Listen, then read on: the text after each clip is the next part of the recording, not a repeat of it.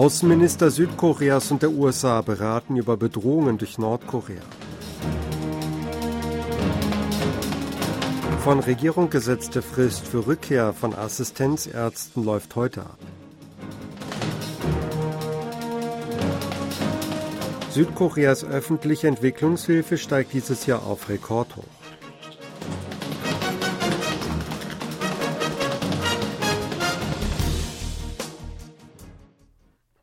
Die Außenminister Südkoreas und der USA haben sich über die jüngste Eskalation der Spannungen mit Nordkorea ausgetauscht.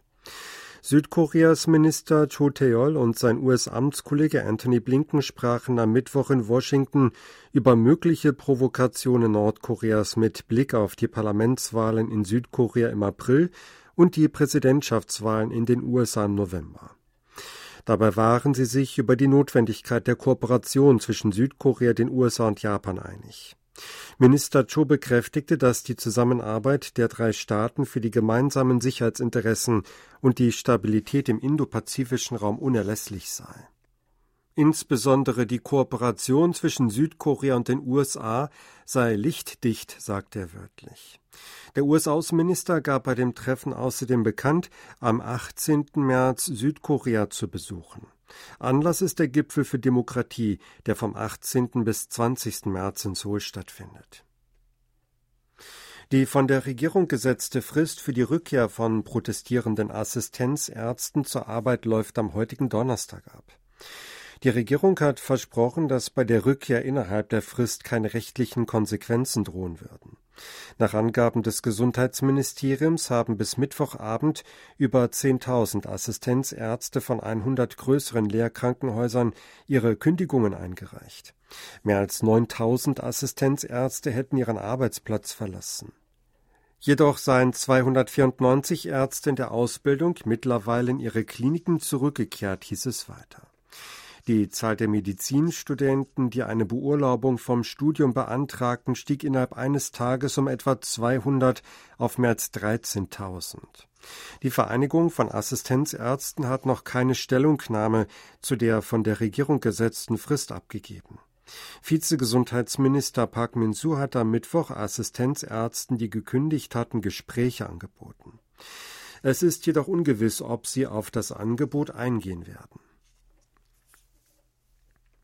Die Regierung hat beschlossen, die Zahl der Medizinprofessoren an größeren Nationaluniversitäten stark zu erhöhen.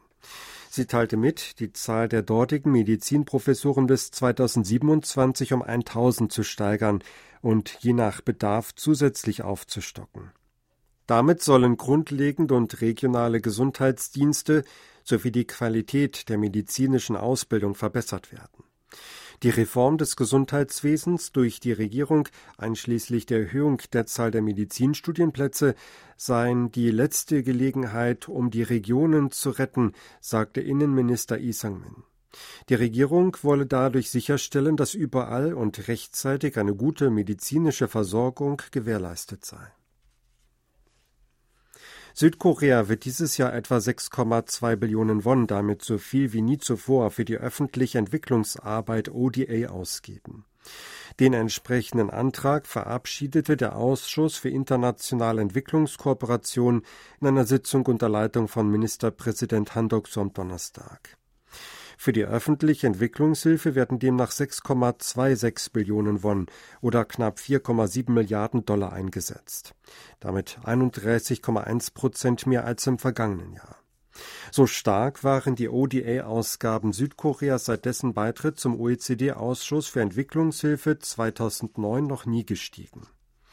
Der größte Anteil von 17,5 Prozent ist für humanitäre Hilfe vorgesehen, darunter für den Wiederaufbau in der Ukraine. Präsident Yun Song-yeol hat am Donnerstag Mark Zuckerberg, CEO von Meta Platforms, empfangen. Während ihres 30-minütigen Treffens sprachen beide über Visionen für die Schaffung digitaler KI-Ökosysteme und Kooperationsmöglichkeiten zwischen Meta und koreanischen Unternehmen. Jun rief dazu auf, mit den international konkurrenzfähigsten koreanischen Unternehmen zu kooperieren. Er wies dabei auf die führende Position koreanischer Firmen im globalen Markt für Speicher, die für KI-Systeme unerlässlich seien hin. Wie verlautete, habe der Facebook-Gründer gesagt, dass Samsung Electronics als riesiges Foundry-Unternehmen eine sehr wichtige Position in der Weltwirtschaft habe. Dies könne ein wichtiger Punkt in der Zusammenarbeit mit Samsung sein.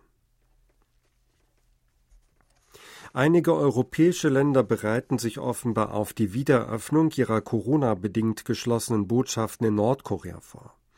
Das britische Außenministerium befinde sich in Gesprächen mit der nordkoreanischen Regierung über einen baldigen Besuch eines technisch-diplomatischen Teams in Pyongyang, berichtete die Nachrichtenagentur Reuters am Mittwoch.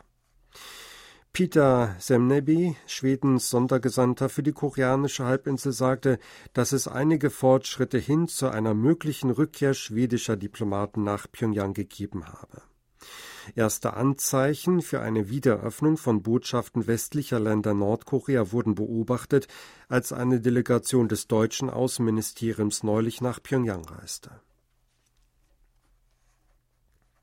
Nach Einschätzung eines früheren deutschen Botschafters in Pyongyang hofft Nordkorea auf eine Wiederwahl von Donald Trump als US-Präsident.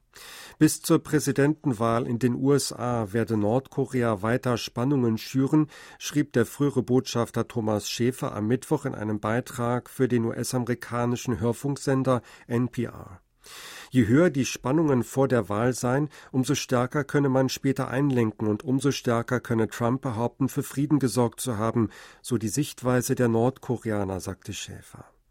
Aus Pyongyangs Sicht sei die derzeitige Politik Seouls und Washingtons viel schlimmer als die Trumps.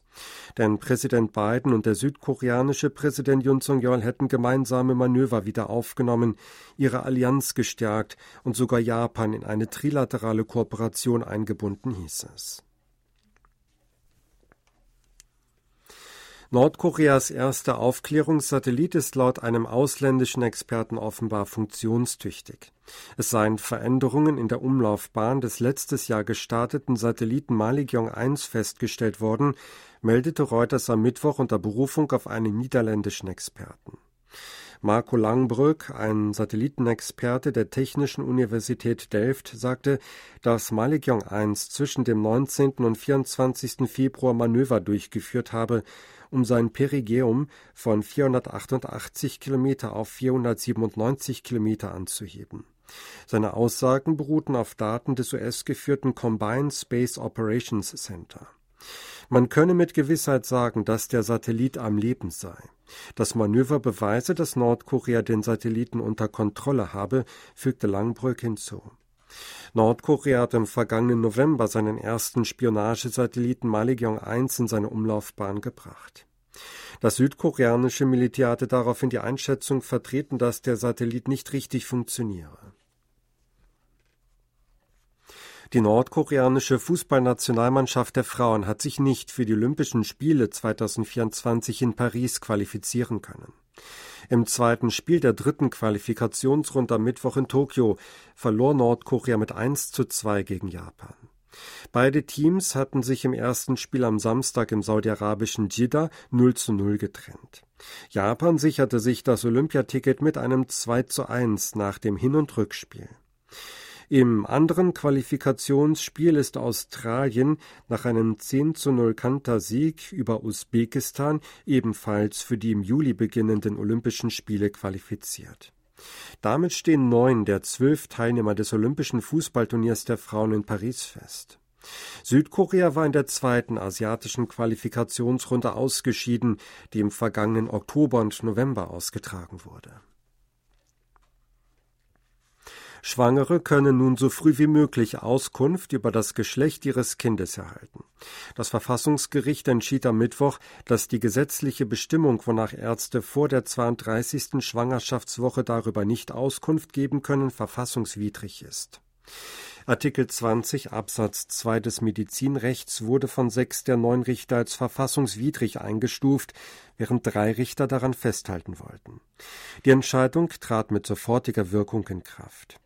Das Verfassungsgericht hatte 2008 entschieden, dass das Verbot der Bekanntmachung des Geschlechts während der gesamten Schwangerschaft nicht verfassungskonform ist. 2009 wurde ein Alternativgesetz erlassen, nach dem nach der 32. Schwangerschaftswoche gegenüber den Eltern das Geschlecht des Fötus bekannt gemacht werden darf. Sie hörten aktuelle Meldungen aus Seoul, gesprochen von Sebastian Ratzer.